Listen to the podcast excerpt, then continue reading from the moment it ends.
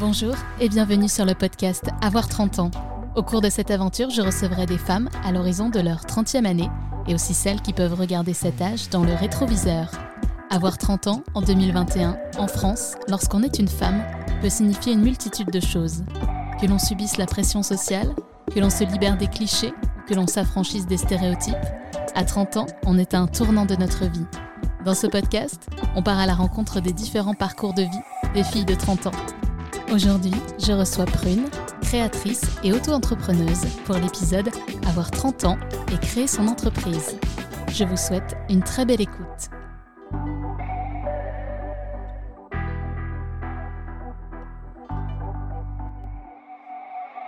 Salut Prune. Salut. Merci d'être avec nous aujourd'hui. Alors tu es tisserande. Est-ce que tu peux nous préciser également en quoi consiste ce métier? Puisque je pense que peu de personnes savent exactement le définir. Alors en fait c'est un vieux métier. Pour résumer, je fabrique du tissu. Euh, en réalité, ce que je fais, euh, c'est que je travaille avec euh, des cadres en bois ou avec un métier à tisser, sur lesquels j'installe en fait un, un, fil de chaîne. C'est un, un, fil qui va venir verticalement devant moi et je vais tisser, c'est-à-dire que je vais entrelacer les fils euh, horizontalement dans mon fil vertical pour créer du tissu. Donc à partir de ça, j'en fais euh, des tapis, des objets de décoration, des coussins et je fais aussi, euh, j'enseigne aussi, je fais des ateliers à côté pour ceux qui veulent découvrir ce métier. Alors tu vas nous parler des ateliers un petit peu plus tard, mais moi je voudrais te demander comment ça t'est venu ce métier, déjà comment tu l'as découvert? Et ensuite comment tu t'es dit bah hum, c'est ça que je veux faire? Alors à la base, euh, j'ai fait des études de d'art et design. J'ai fait un DNSEP, donc un diplôme national supérieur d'expression plastique. Et euh, je suis sortie de ces études en étant euh, graphiste et rapidement graphiste indépendante. Et puis à côté de ça, en fait, euh, j'ai commencé à tisser sur un tout petit cadre comme ça pour le plaisir. Et puis à côté de mon travail, euh, ça a pris de plus en plus de place jusqu'au moment où j'ai voulu quitter la ville dans laquelle euh, j'avais fait mes études et où j'avais commencé à travailler. Donc j'ai voulu partir à Strasbourg. Et je me suis dit, peut-être que ce départ, ce changement de ville, il peut aussi me permettre d'aller vers ce qui me plaît vraiment, ce qui prend vraiment du coup de plus en plus de place, et ce qui était le, le tissage. Et à ce moment-là, je me suis tournée vers une tisserande qui s'appelle Betty Briand, qui m'a enseigné euh, comment installer un fil de chaîne sur un métier à tisser, etc. Et euh, le hasard a fait en fait qu'elle se débarrassait elle de métier à tisser, donc je suis repartie à Strasbourg avec euh, un métier à tisser et j'ai directement en arrivant là-bas euh, monté mon, mon atelier et j'ai changé en fait de statut. Je suis passée de graphiste à tisserande et voilà. Et tu disais que dès la fin de tes études, euh, tu avais choisi d'être auto-entrepreneur en tant que graphiste freelance.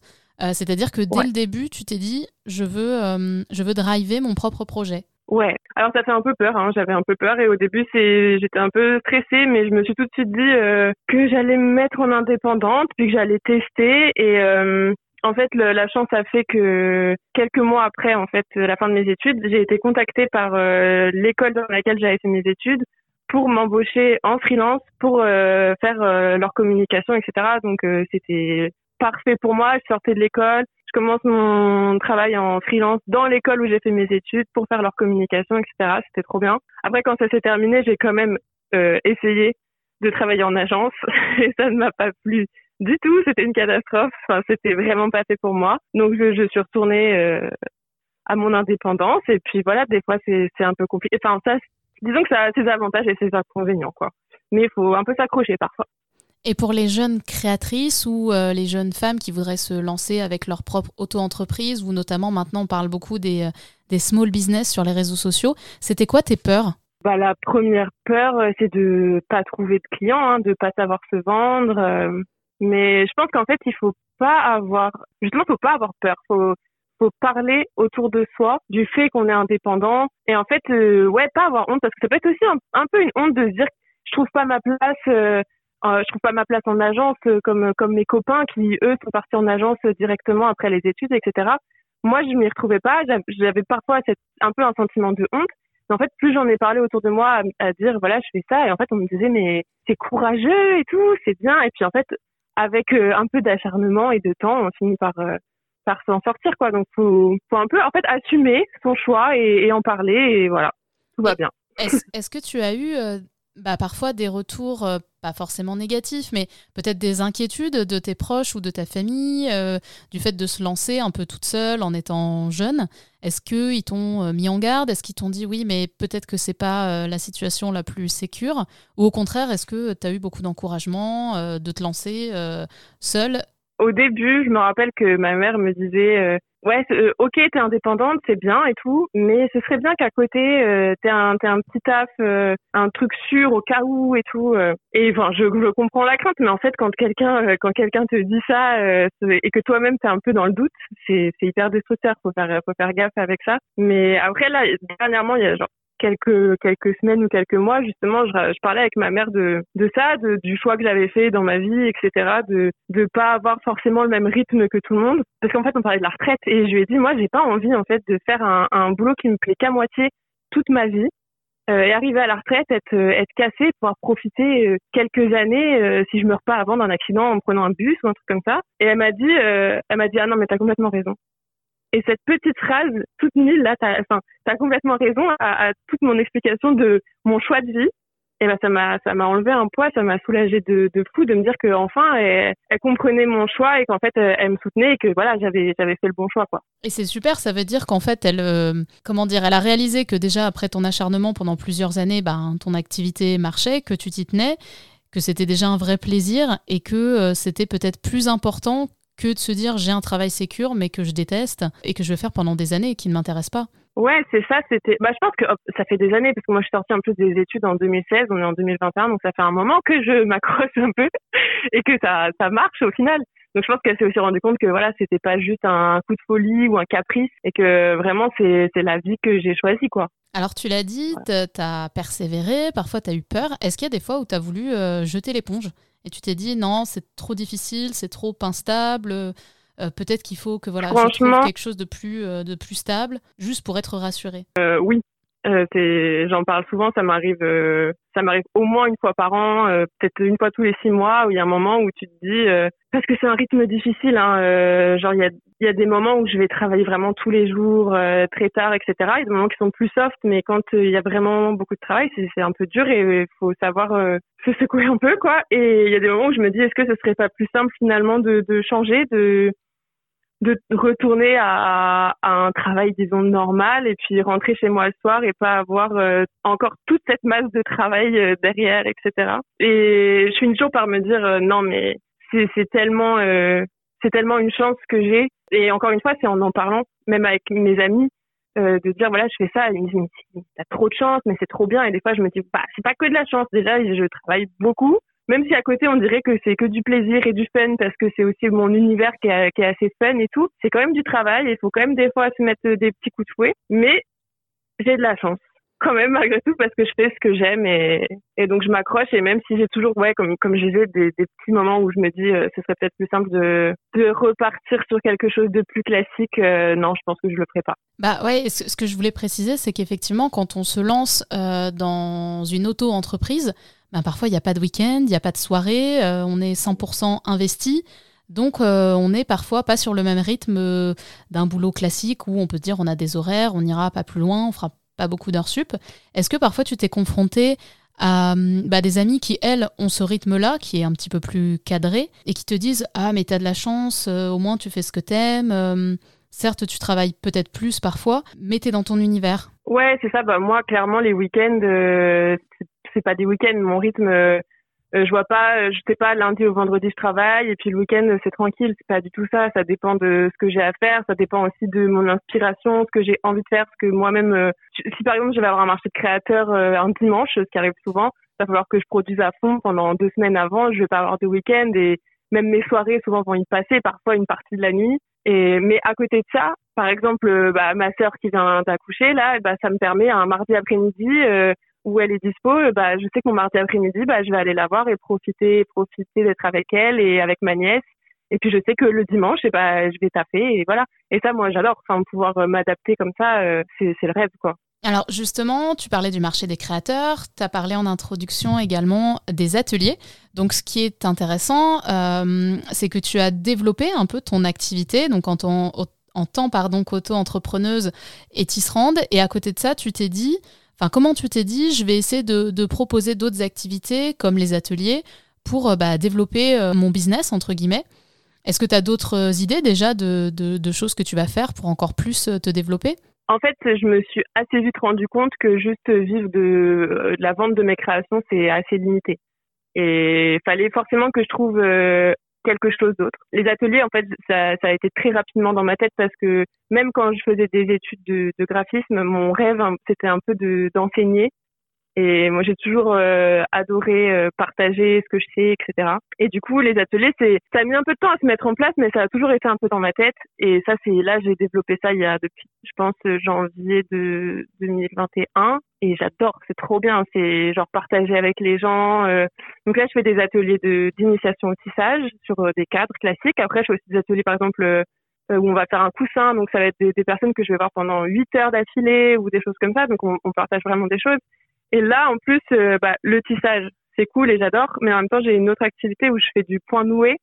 En fait, c'est pour faire, euh, en gros, des, des, tapis poilus un peu. Et euh, là, j'ai développé justement les ateliers depuis un mois, je pense, enfin, un mois ou deux, j'ai commencé à, à, proposer ça. Et là, mes prochains ateliers sont remplis. Les gens adorent ça. Et du coup, euh, le point noué, ça devient vraiment mon activité principale en ce moment parce que j'ai des, j'ai des commandes pour ça, d'assez grosses commandes. Et mes ateliers tournent beaucoup autour du point noué. Donc euh, là, c'est, c'est mon nouveau truc. J'espère revenir au tissage quand même euh, rapidement. Et alors, ta question après, c'était est-ce que j'ai prévu de faire d'autres choses? Bah non, en fait, pour l'instant, c'est, c'est vraiment juste ça. Je, je crée ou je réponds à des commandes et je fais des ateliers. Bon, alors du coup, ton, ton booking euh, est quasiment plein, mais euh, j'en profite quand même pour le, pour le redire. Euh, si on veut aller voir tes créations ou se renseigner sur les, prochains, les prochains ateliers, déjà, c'est sur Strasbourg, c'est ce qu'il faut savoir. Et puis, c'est sur le site internet prunethibault.com. On le mettra dans, dans les commentaires du podcast. Ouais. Et tu as également un, compte Instagram du même nom, Prune où on voit toutes, toutes tes belles créations. Est-ce que tu as été en contact avec euh, d'autres euh, créatrices? Est-ce que euh, vous avez parfois essayé de, mener des projets ensemble? Parce qu'on parle beaucoup de, de l'aspect sororité entre les jeunes filles, entre les femmes, notamment pour s'entraider sur tout ce qui est l'entreprise. Donc est-ce que toi, tu as pu mener des actions avec d'autres créatrices? Oui, euh, quand, alors c'était en décembre 2020. Du coup, en fait, tous les marchés de Noël, etc., quasiment en Alsace ont été annulés à cause de bah, du Covid. Enfin, d'ailleurs, je pense dans toute la France, ils ont dû être annulés pour la grande majorité. Et du coup, en fait, il y a un duo de créatrices qui s'appelle les Engrenés, qui ont eu l'idée de créer en fait un, un marché de créatrices alsaciennes, mais du coup sur Internet. Et on, en fait, on a on a commencé à discuter ensemble et euh, créer en fait un site un peu vitrine pour parler de nous, un compte Instagram où on s'est mis à parler de nous. Donc euh, il y avait il y avait donc euh, des, créatrices de bijoux, il y avait une naturopathe, euh, il y avait moi qui faisais il y avait aussi des personnes qui faisaient de la couture, etc. Et ça nous a fait un peu, enfin même pas mal de pubs en fait parce qu'on a eu des articles. D'ailleurs tu parles de sororité et c'était vraiment ce qu'on voulait mettre en avant, qu'on était des femmes et tout, et que c'est vrai qu'il n'y avait pas d'hommes dans le groupe, même si à la base c'était pas notre idée qu'il n'y ait pas d'hommes, hein, c'est que ça s'est fait comme ça. Et dans certains articles, on disait qu'on était sexiste, et c'était super étonnant parce que. On vous a accusé de sexisme oui, oui, oui. Il y, a un article en particulier. On était toutes euh, outrées, quoi. Le, mec avait tout tourné en mode hyper négatif, qu'on refusait les hommes, qu'on était sexiste, alors que c'était, c'était pas du tout l'idée de base. Et en plus, enfin, ça aurait pu être tourné. Et ça avait été écrit par un homme, tu vois, mais ça, avait, ça aurait pu être tourné au positif. Et cet article, en plus, nous a ramené beaucoup, beaucoup de vues et beaucoup de clients. Donc c'est fou en fait. Après on s'est rendu compte aussi que le, le, bad buzz pouvait être un bon buzz quoi. Mais du coup en fait donc il y a eu cette, ce, ce groupe qui s'est créé où on a on a pu partager déjà entre nous. Euh, donc c'était hyper cool parce que même sur des plans administratifs etc il y en avait certaines qui n'étaient pas encore euh, vraiment installées donc on a pu donner des conseils on a pu lancer certaines d'entre nous sur Instagram qui maîtrisaient pas donc on avait vraiment un partage de, de savoir etc et on a pu aussi faire des, des marchés euh, plus tard des, des marchés de créateurs ensemble j'ai fini en fait par quitter euh, le groupe parce que euh, je m'y retrouvais plus trop en fait. Euh, j'essaye d'avoir d'être assez moderne, contemporaine, etc. Et c'est vrai qu'il y avait certaines créatrices qui étaient un peu plus dans l'artisanat, un peu plus à l'ancienne quoi. Et je m'y retrouvais plus forcément, même avec l'identité de du marché des Alsaciennes en lui-même, je m'y retrouvais plus. Et du coup, j'ai préféré partir, mais mais c'était une super c'était une super expérience quoi. Qu'est-ce que tu donnerais comme conseil à une jeune créatrice ou à une jeune femme qui se dit bon bah je vais peut-être me lancer en tant qu'auto-entrepreneuse pour, euh, une activité et qui hésite? Ah bah faut le faire. moi, je, je pense qu'il faut pas hésiter en fait faut le faire. Euh, peu importe ce que c'est euh, l'activité, en fait, t'as pas grand chose à perdre. Hein. Tu, tu essayes et si ça marche pas, tu arrêtes. Mais euh, après, c'est sûr que si toi t'as un taf à côté qui te fait vivre, etc., faut pas quitter son taf pour pour se lancer dans un truc. Peut-être se lancer, essayer vraiment, mais ça veut dire essayer sérieusement et te concentrer dessus aussi un peu quand même, y accorder du temps. Et voilà, si ça marche, bah c'est trop bien. Si ça marche pas, c'est pas grave. mais faut essayer. Est-ce que tu penses que toi, tu aurais pu garder un, emploi, un CDD ou un CDI euh, stable euh, et à côté mener ta passion ou euh, il te fallait le temps vraiment nécessaire de, toute la journée, de toute la semaine pour vraiment pouvoir développer ton activité? À un moment, j'aurais pu, je pense, avoir les deux. Aujourd'hui, je peux plus parce que là, même à côté, en fait, je, je fais des ateliers aussi avec des enfants. J'ai quand même en fait un, un, petit taf à côté, mais c'est pareil, c'est des ateliers avec les enfants où je leur fais faire du tissage, etc.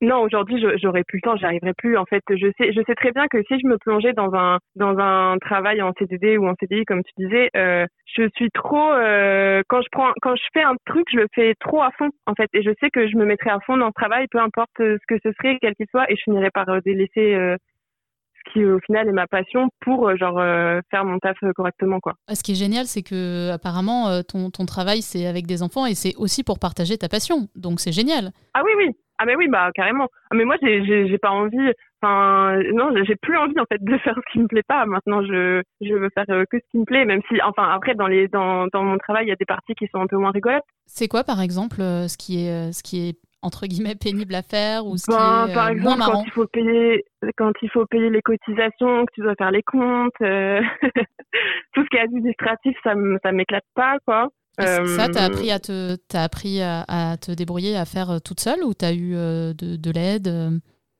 Bah franchement, toute seule. Je pense que ça, ça peut aussi un peu stresser au début de se dire que bah quand t'es auto-entrepreneur et tout, t'as pas t'as pas forcément besoin d'un comptable, etc. Puis que ça peut coûter cher et que du coup tu fais les trucs tout seul. Et ouais, ça peut être un peu stressant. En fait, il faut, c'est pas si compliqué que ça. Moi, je suis pas, euh, je suis pas euh, super forte en maths. J'ai fait un bac L. Euh, je, je m'en sors. Il suffit juste de bien suivre les comptes, enfin, de toujours bien noter tout ce qu'on vend, avoir un carnet où vraiment on répertorie tout, etc. Et du coup, ça se passe bien. Et puis après, ça se fait. Et je pense que même si tu fais une petite bêtise, ça peut arriver à tout le monde. Et puis, il suffit de dire je me suis trompée. Et puis voilà. bon, déjà, c'est un message super positif. Ça veut dire que tout le monde peut arriver à gérer sa, mini-entreprise, même si on n'a pas fait euh, des études d'école de commerce avant. quoi. Bah oui, carrément. Après, je dis pas, si tu veux, si tu veux faire euh, une, grande entreprise et tout, embaucher des gens, là, c'est pas la même chose. Mais si c'est toi tout seul avec euh, avec ton truc, tu peux t'en sortir. Et la question financière, parce que bien sûr, elle est déjà tellement présente dans notre monde et dans notre vie, euh, au quotidien. Est-ce que euh, quand tu as développé les autres activités, tu as vu une évolution de, tes revenus? Est-ce que tu as fait, alors entre guillemets, une, sorte de business plan euh, avec ce que tu veux faire à l'avenir, des objectifs à, atteindre? Alors j'ai pas vraiment fait de business plan comme tu dis, mais genre en fait j'ai vu l'évolution et là aujourd'hui je m'en sors bien. Et après par exemple intégrer les ateliers, ça me permet d'en vivre en fait parce que juste vivre de création, enfin de vendre mes créations, c'est assez compliqué parce que c'est des pièces qui prennent beaucoup de temps, c'est des pièces uniques. Tu vas pas vendre des pièces tous les jours. Tu peux pas vraiment prévoir en fait à quel moment tu vas tu vas rentrer de l'argent. Tu tu enfin à que tu vraiment une commande ou ou comme là maintenant j'ai parfois des grosses commandes où tu sais tu peux caler genre quand quand tu vas éditer ta facture, quand tu vas signer la pièce, etc.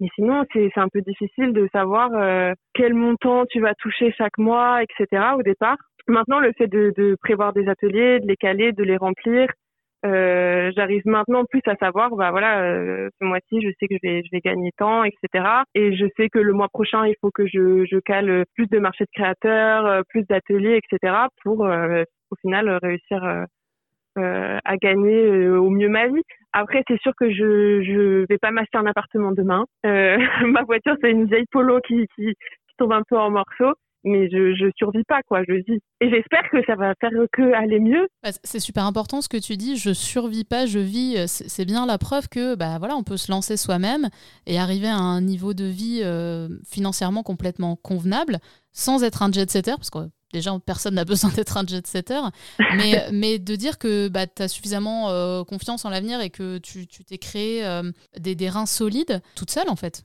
Ouais, mais et ça c'est pense que c'est vraiment grâce aux gens autour de moi que, je me suis rendu compte de ça parce que c'est ce que je disais avant. Pendant longtemps, je me disais, euh, enfin, j'étais pas très fière en fait de ne pas réussir à, trouver ma place justement dans un CDD ou dans un CDI classique. Euh, j'y arrivais pas, ça me ça me convenait pas et moi je me retrouvais toujours à, être mieux en indépendante et et ouais non j'étais pas très fière et en fait petit à petit autour de moi j'ai l'impression que les regards ont changé ou peut-être que moi je me suis mise à plus écouter ou à plus en parler et je me suis rendu compte que en fait, on me disait mais, mais t'es courageuse, euh, on est fiers de toi, euh, c'est pas tout le monde qui serait capable de faire ça, etc. Et en fait, à partir du moment où je me suis sentie euh, à ma place et pas honteuse d'être là, bah ça allait beaucoup mieux. Mais même le fait de, de dire euh, bonjour, je suis Tisserande, ça fait pas si longtemps que j'ose le dire en fait, parce que parce que je sais pas, j'arrivais pas à me dire que c'était vraiment euh, euh, mon travail, etc. Que c'était pas juste une passion. C'est en fait comme c'est un métier passion, c'est dur de dire que c'est c'est ça qui me fait vivre quoi. Alors, je, regardais ton, super Instagram euh, avant, avant l'interview.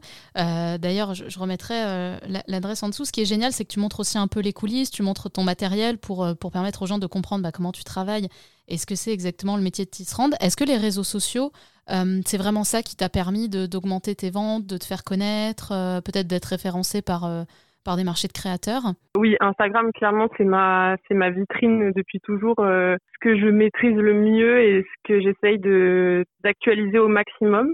Et c'est même moi, de, c'est aussi ma source d'inspiration, parce que je, suis aussi beaucoup d'autres créatrices, d'artistes, etc. C'est, c'est trop bien, Instagram, c'est génial.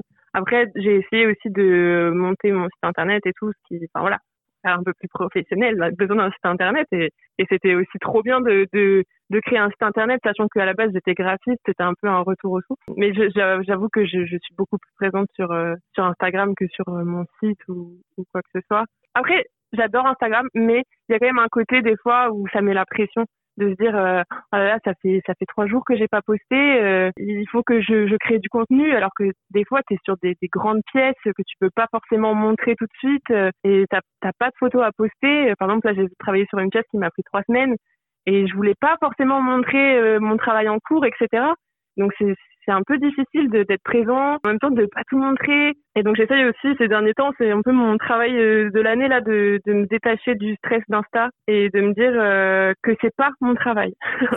c'est intéressant comme sujet, le stress des réseaux sociaux et la, la pression de devoir poster quelque chose. Ouais, mais ouais, mais en fait, à un moment, j'avais un rythme, je postais un jour sur deux. Et j'arrivais à maintenir ce truc de un jour sur deux. Et puis au bout d'un moment, je me suis, en fait, je pense que j'ai été dépassée parce que déjà je prenais des photos avec mon réflexe. Après il y avait quand même des retouches couleurs un peu sur euh, sur Photoshop. Ensuite euh, fallait que je les poste, etc. Ça prenait quand même un certain temps. Puis au bout d'un jour sur deux, j'avais pas toujours des trucs à raconter. Et je me disais en fait euh, peut-être que je, je postais pas des trucs super intéressants parce que justement je, je postais trop quoi. Et j'ai fini par me dire bon allez tu tu te détends, tu postes peut-être un peu moins, mais tu essaies de poster des trucs intelligents et des trucs qui intéressent. Et c'est là aussi que j'ai mis en place des, espèces de tutos euh, des petites vidéos montées rapidement pour euh, apprendre à tisser un peu de, son côté ou, euh, pour les salles qui sont déjà tisserandes, des, des astuces que moi j'ai appris chez ma prof, etc., qui, qui peuvent servir. Enfin, j'essaie que, que mon Instagram soit pas juste beau, mais que aussi il puisse être utile, quoi. Et il puisse être ludique. Alors, évidemment, la thématique de ce podcast, c'est le fait d'avoir 30 ans. Donc, tu n'as pas encore 30 ans, je le précise. Euh, mais est-ce que, euh, est-ce que si tu repenses à, à, la toi du passé, on va dire à, à Prune quand elle avait 20 ans, est-ce que tu t'imaginais euh, vivre de ta propre activité? Non, à 20 ans j'étais étudiante. non, je pense que franchement, je, me rappelle très bien de ce que je disais à mes copines quand j'étais encore étudiante et que j'allais terminer mes études et je leur disais, en fait, je voulais rester, je voulais rester vivre à Orléans et dans ma tête, j'allais vivre à Orléans et aller travailler tous les jours à Paris en agence ou quoi. Et donc, euh, c'est l'opposé de ma vie actuelle, hein, c'est fou. Mais je me disais, je vais prendre le train, je vais aller à Paris, je vais prendre le métro, euh, je vais aller travailler toute la journée, puis je vais reprendre le métro, le train et rentrer dormir chez moi. Et je vais faire ça toute la semaine et horrible. Maintenant, c'est mon, c'est mon cauchemar et je me dis, mais est-ce que j'y croyais vraiment quand je disais ça? Je sais pas. Mais en tout cas, c'est ce que je disais. Est-ce que, t'essayais de t'auto-convaincre que t'allais euh, mener une vie euh, ben, un petit peu euh, classique, quoi? Ouais, franchement, je, je, sais pas, je sais pas si je sais pas qui j'essayais d'impressionner, mais euh, clairement, euh, ouais, où j'imaginais que c'était plus simple, je sais pas. C'est pas ce que j'imaginais et je suis trop contente de pas faire ça. Franchement, je suis trop contente d'être à Strasbourg et je suis trop contente de faire ce que j'aime et d'être un peu plus libre que ça. Et... Apparemment, tu t'es pas convaincue toi-même sur, euh, sur cette, vie, euh, cette vie parisienne d'agence. Non, mais je l'ai même pas essayé celle-là en plus. mais je crois que c'est pas la peine. Aujourd'hui, euh, pour terminer, tu te. Alors, c'est un peu dur. Je, déteste cette question quand on dit tu te vois où dans 5 ans, donc c'est pas ça. Mais au niveau de ton entreprise, t'espères lancer d'autres projets? Est-ce que peut-être un jour tu te vois être toujours créatrice et toujours auto-entrepreneuse, mais euh, avec euh, dans des domaines différents, ou peut-être un jour avoir euh, une ou plusieurs salariés? J'ai déjà réfléchi à mon rêve ultime, quoi, de vie dans le travail, disons. Et alors, je, je dirais pas dans cinq ans, enfin, j'aimerais bien, j'en sais rien peut-être, mais moi, ce que j'aimerais, c'est un peu avoir un atelier dans lequel je puisse accueillir du monde, c'est-à-dire un, atelier que j'accueille déjà des gens dans mon atelier. Mon atelier est chez moi, je prends trois personnes par trois personnes c'est assez restreint. Et en fait, je voudrais avoir un, un, atelier ouvert dans lequel les gens pourraient venir, où il y aurait des métiers à tisser et ils auraient leur propre projet. Et en fait, ils viendraient tisser quand ils veulent, faire leurs pièces, etc.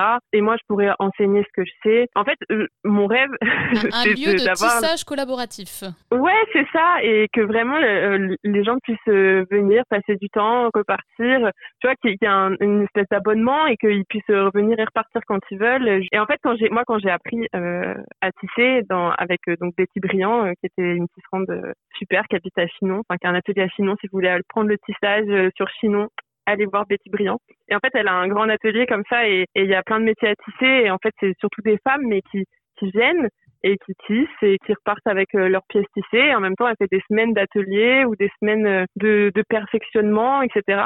Et moi, c'est mon rêve. Moi, je voudrais être elle. Hein. C'est faire ça? Bah en tout cas, c'est un super projet. C'est génial euh, comme idée et, j'espère que, euh, que on, verra sur les réseaux sociaux peut-être euh, la réalisation de cet atelier géant collaboratif. Quand tu l'auras créé, mais en plus, tu, tu m'as demandé si tu m'as demandé si je, je, pensais prendre un salarié ou quoi. Non, clairement, ça, ça n'arrivera pas, je pense. Par contre, si je rencontrais quelqu'un qui fait un peu la même chose que moi ou qui a un peu le, la même idée de de d'ateliers ouverts, même pour autre chose, tu vois, de la poterie ou j'en sais rien. Je me verrais bien, par contre, m'associer à quelqu'un pour ouvrir un atelier, euh, tu vois, où il y aurait plusieurs euh, domaines ou trucs comme ça. Ouais, trouver, euh, trouver quelqu'un avec qui t'associer d'un point de vue, entre guillemets, entreprise et économique, même si vous ne faites pas la même chose. Ouais, voilà, partager un atelier, etc. Ouais. Bon, c'est super. Est-ce que tu veux rajouter quelque chose? Non, à part que c'est trop cool ce podcast. Euh. Merci beaucoup Prune pour ce témoignage. J'espère que vous avez pris autant de plaisir que moi à écouter les mots de Prune, qu'ils vous ont réconforté, déculpabilisé, encouragé, fait rire ou touché. J'espère également qu'ils vous ont donné envie de vous lancer dans l'entrepreneuriat car avec un peu d'audace, tout est possible. Tout est possible également à 30 ans et c'est justement ce que l'on va voir ensemble dans ce podcast. Merci de votre écoute bienveillante. Vous pouvez partager et commander ce podcast sur toutes les plateformes de streaming audio et sur le compte Instagram Avoir 30 ans. Je vous dis à très bientôt